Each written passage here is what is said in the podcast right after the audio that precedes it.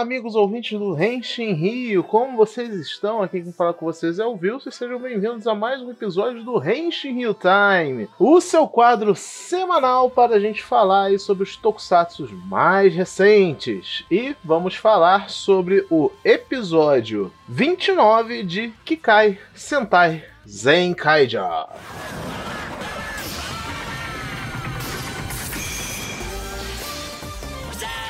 Olha. Ah, mais um excelente episódio de Zenkaido. Olha, eu quero começar esse, esse Henshin Real Time falando uma coisa que vira e mexe acontece de aparecer nas redes sociais, conversando com alguns amigos e tal, que é as pessoas falando: "Ah, eu não tô conseguindo ver Zenkaiger porque eu acho ruim, porque eu não tô gostando e tal". E é perfeitamente compreensível, cada um gosta daquilo que gosta, né? E nem toda a série funciona do mesmo jeito para todos os outros, mas é tão estranho para mim ouvir que alguém não está gostando de Zenkaiger, porque eu fico tipo, gente, por quê? O que que tem em para não ser gostado? Tipo, você tem o que? Algo contra sorrir? Sobre contra se divertir? Sobre ver uma coisa leve e engraçada? Sabe? É tipo, ah, eu não gosto de. Eu não gosto de, sei lá, oxigênio, sabe? Eu, eu de vez em quando eu evito respirar oxigênio, eu acho muito superestimado esse negócio de respirar oxigênio. é, mas é brincadeira, tá, gente? É só, é só que realmente eu acho estranho, porque eu gosto muito de Zenkai. Eu cheguei a comentar no Twitter esses dias que Zenkaiger tá longe do final ainda, mas facilmente ele já tá praticamente no meu top 5 de Super Sentais. Eu não vou falar agora qual que é o meu top 5, mas eu posso dizer que entre os que estão no meu top 5, um deles é Gokaiger. E Zenkaiger tá fácil, chutando o Gokaiger pra bem longe. Eu não estou dizendo que eu não gosto mais de Gokaiger. Gokaiger ainda é uma série incrível por conta própria. Só que eu acho que Zenkadia está sendo um dos melhores Super Sentais já feitos até agora. Pelo menos tem sido um dos Super Sentais já feitos que tem mais me divertido, me atraído, me fazendo esperar ansioso semana a semana por um episódio. E sobre este episódio específico, tivemos aí temático de tênis, apareceu o Tennis World, né?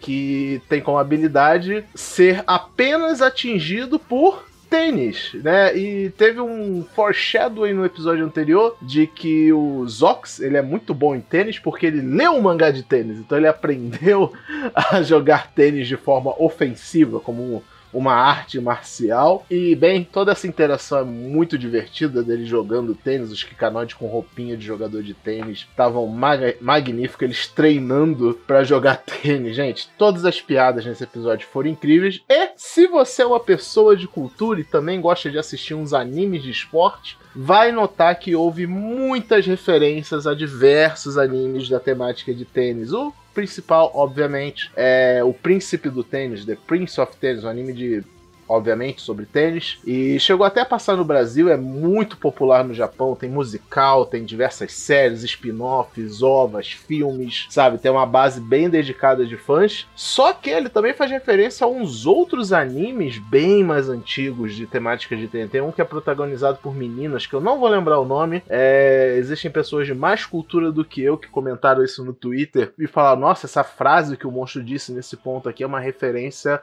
à letra da abertura da música desse anime super antigo de tênis de tipo 50 anos atrás, sabe? Então, uau!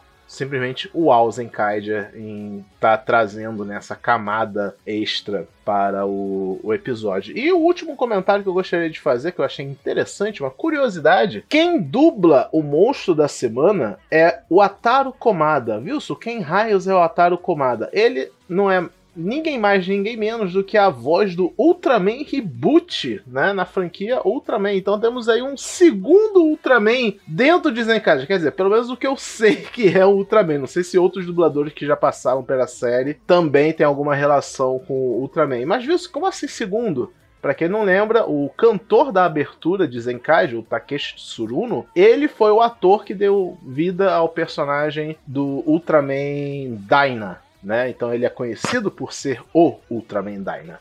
Né? Então temos aí mais um crossover de Super Sentai com Ultraman indiretamente. Sobre o episódio, tivemos aí mais um pouco sobre o Stacy, ele se voltando contra os Tojitendo, de propósito, porque ele não queria que a, a, a avó do Kaito se, se prejudicasse. Ele tava vendo que os Zenkaiger não estavam dando conta desse monstro, então ele por algum motivo ele joga tênis, né? Das lembranças que ele tem com a mãe, uma delas é que ele jogava tênis, então ok. E foi legal poder ver o Stacy com outra roupa além daquela já muito estilosa que ele usa, né? E, né, dessa vez não era o Stacy, era o Satoshi, né? Então, cada dia aí mais perto da gente ver o Stacy virar a casaca por completo. E para fechar com chave de ouro esse episódio, tivemos a introdução de um novo personagem, o Hakaiser, que é o destruidor de Zenkaiders, né? Vai ser um novo vilão aí da série e agora só nos resta esperar o episódio 30, né? Chegamos aí a três quartos da série, praticamente. Vamos ver aí qual o futuro do Zenkaiger com esse novo inimigo para eles enfrentarem. Muito obrigado por me ouvirem. Eu passo aqui o microfone virtual para o Igor falar de Revice e até o próximo Henshin Hill Time de Zenkaiger. Valeu, galera!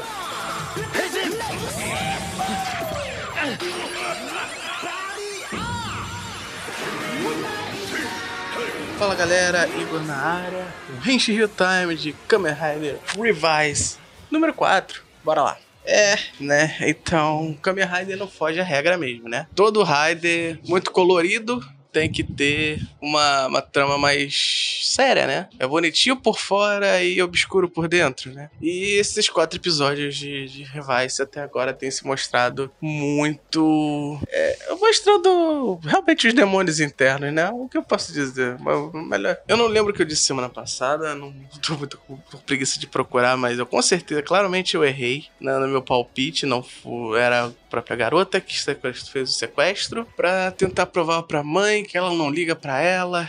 E com isso a gente é apresentado como os Deadmans, né? São criados, que é a partir do contrato superior, onde se assina o contrato novamente com o monstro e se transforma naqueles monstros iguais a eles, né? Que tem a forma humana e a forma monstro. Que provavelmente vai ser o foco. Era como muitos outros Riders de passagem. Isso lembrou bem o X-Aid, né? O lance de duas fases, inclusive é uma referência, já que ele e o X-8 são rosas, eles ambos têm monstros em duas fases, né? É, é, é claramente algo assim. Seguindo o episódio, a gente tem esse conflito tanto de, da, da, totalmente voltado para a família, né? Seja a família do Wiki ou a família da garota que virou o monstro da semana. Porque o Wiki ainda estava nessa de, de não se decidir como Revise. Esse se mostrou, né, um, um, um cara meio tóxico, né? Não vou dizer tóxico, não, mas é um cara meio babaca. Ele só vê o lado dele, exatamente, né? Ele só quer saber da casa de banho. Só queria, o problema só queria. E achava que proteger o mundo não dizer mais importante, mas não teria a ver com a casa de banho. Proteger a casa de banho era só proteger estando lá. Ser o Kamen Rider não, não faria diferença né? Tudo que o irmão dele falava, uh, ele simplesmente só olhava e falava: ah, você tem inveja, você, só tá bravo comigo porque eu posso me transformar e você não. É, é, realmente, esse é o ponto. Você pode ficar puto com ele porque só ele pode ser o Revice, mas Poxa, também você não pode culpá-lo porque querer que ele ajude. Enfim, vai rodando o episódio. Temos no momento, os dois momentos de família feliz, né? Descobrimos que o Ikki só escuta a mãe, né? Porque ele, a mãe dele falou exatamente o mesmo que o, o irmão dele falou antes. E da mãe ele escutou. E eu acho que essa vai ser a dinâmica da, da, da mãe, né? É, que ainda não saiu do hospital, já que se de passagem. O Wiki só vai escutar a mãe. Se a mãe falar para ele detonar o mundo, aí ele vai. Se ele não ouvir da mãe dele, ele não faz.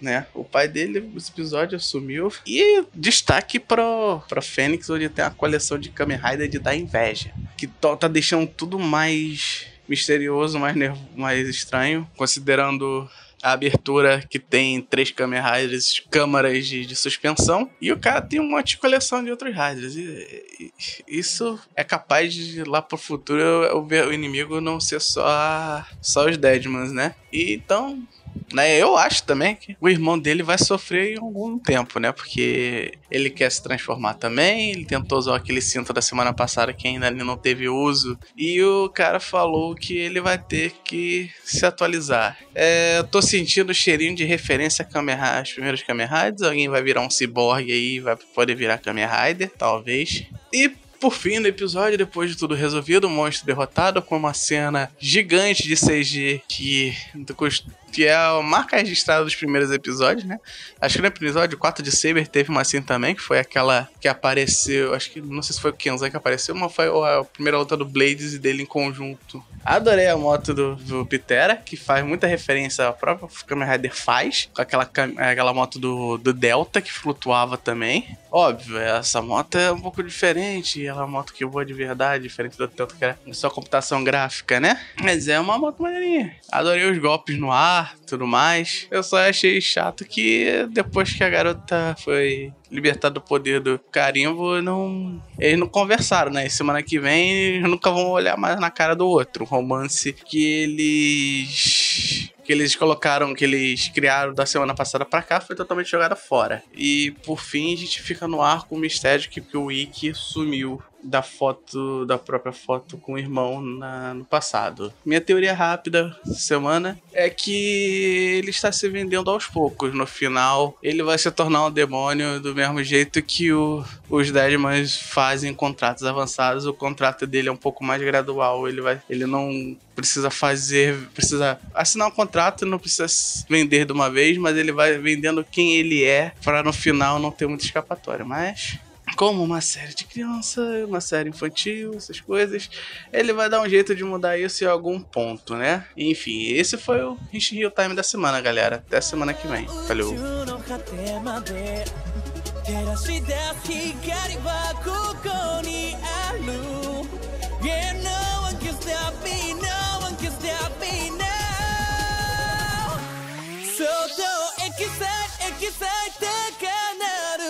エキサイエキサイ心が導くあの場所へ駆け抜けてく。